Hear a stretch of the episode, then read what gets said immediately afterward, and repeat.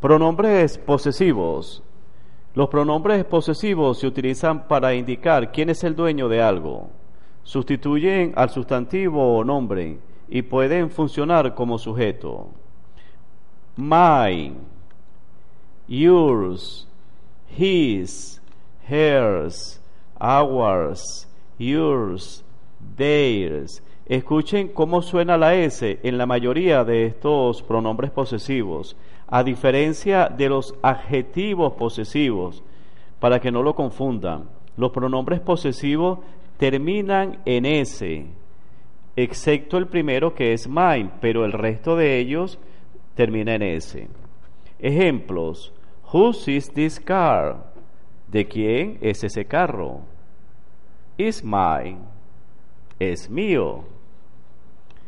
The red pencils are theirs. Los lápices rojos son de ellos. That sweater is hers. Ese suéter o ese suéter es de ella.